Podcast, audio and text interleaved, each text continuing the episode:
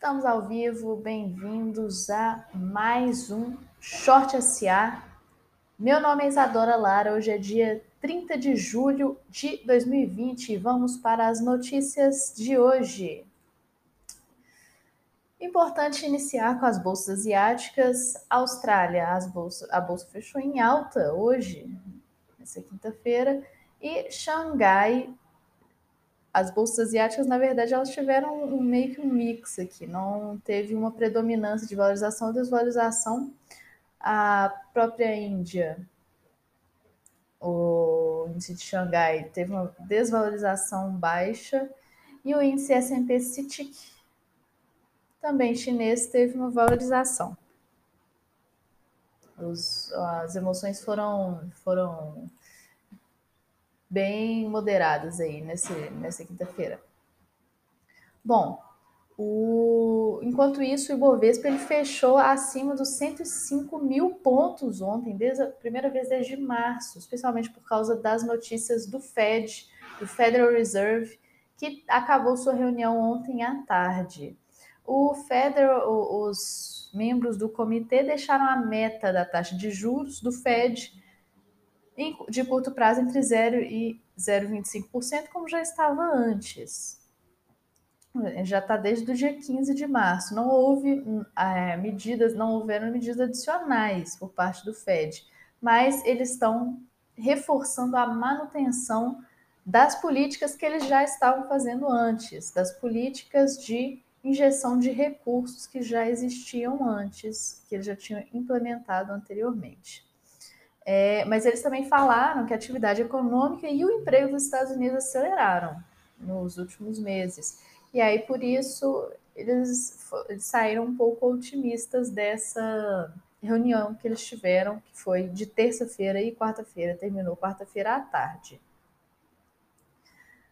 Falar um pouco de Brasil agora.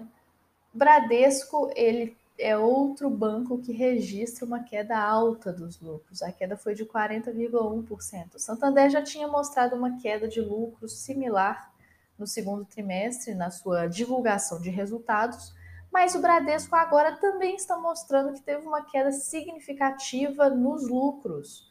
É, isso é especialmente por causa da, das provisões para perdas com inadimplência, para perda de devedores. É, que serão inadimplentes, provisão de perdas a, a, a devedores.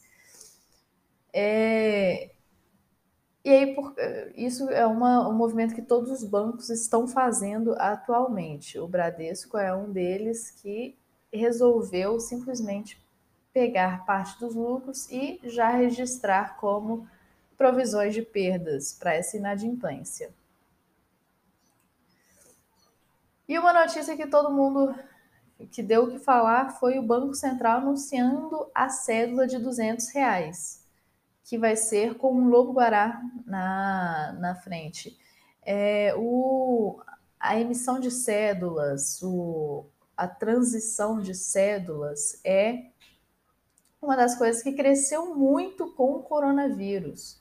É, a expectativa é que vão, eles vão reduzir custos de logística e distribuição pelo país e serão 450 milhões de cédulas que serão impressas com os 200 reais, dos 200 reais. É importante dizer também que a inflação fez com que o, o preço do, com que o real se desvalorizasse bastante. É, e o, o, teoricamente, uma nota de 100 reais está valendo menos que um quarto do que ela valia no início no início, quando ela começou a ser, quando o real veio a existir. E agora no ramo internacional, as economias internacionais, as, os, os, os países estão mostrando os resultados de produção. E o já começou com a Alemanha, que é a maior, o maior país, maior economia do, da zona do euro, ela mostrou uma contração de 10,1% no segundo trimestre, que é o maior recuo já registrado. É, os gastos das famílias, os investimentos empresariais e as exportações caíram na, por causa do coronavírus e por isso teve essa contração. E a contração foi pior do que a esperada pelos economistas, que a, a esperada era de 9%, foi de 10,1%. É, o, estão falando que agora é a, recessão é oficial que é a recessão do século, foi o economista da Deca Bank que falou isso. E em comparação entre abril e junho, a queda foi de 11,7%. Falando em quedas, nos Estados Unidos, é, eles vão confirmar hoje a, a pior performance trimestral, desde a Grande Depressão. Os analistas estão sugerindo que a queda anualizada vai ser de 34% para a maior economia do mundo. Vai ser uma queda, vai ser despen... vai despencar a economia dos Estados Unidos, né? Os dados da economia dos Estados Unidos vão mostrar que vai despencar. É...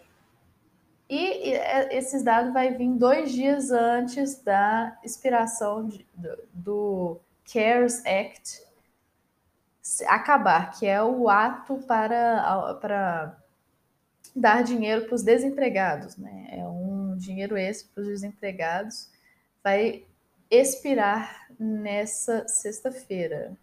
Nessa sexta-feira, nessa semana ele vai expirar. E enquanto isso, os republicanos e os democratas estão muito longe do, de chegar a um acordo quanto à nova, a, a, o novo ato, o novo, a nova, o novo estímulo a ser dado. E a gente vai ver também o, a divulgação de resultados das grandes companhias de tecnologia, que são Apple, Amazon, Facebook e o Google, vão mostrar, vão, vão mostrar os resultados, seus resultados.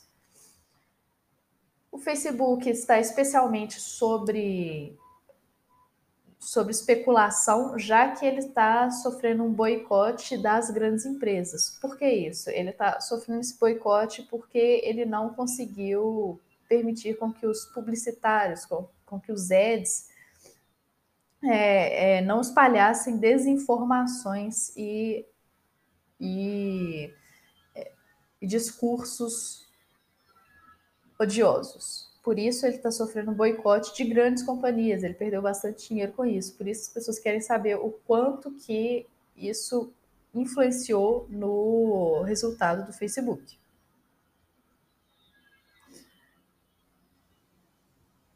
É, e por fim, os, a, a bolsa americana provavelmente vai abrir em queda é, mesmo por causa, mesmo depois dos ganhos com a reunião do Fed. Provavelmente deve entrar em queda por causa dos futuros. Os futuros entraram, já, já abriram em queda na quinta-feira.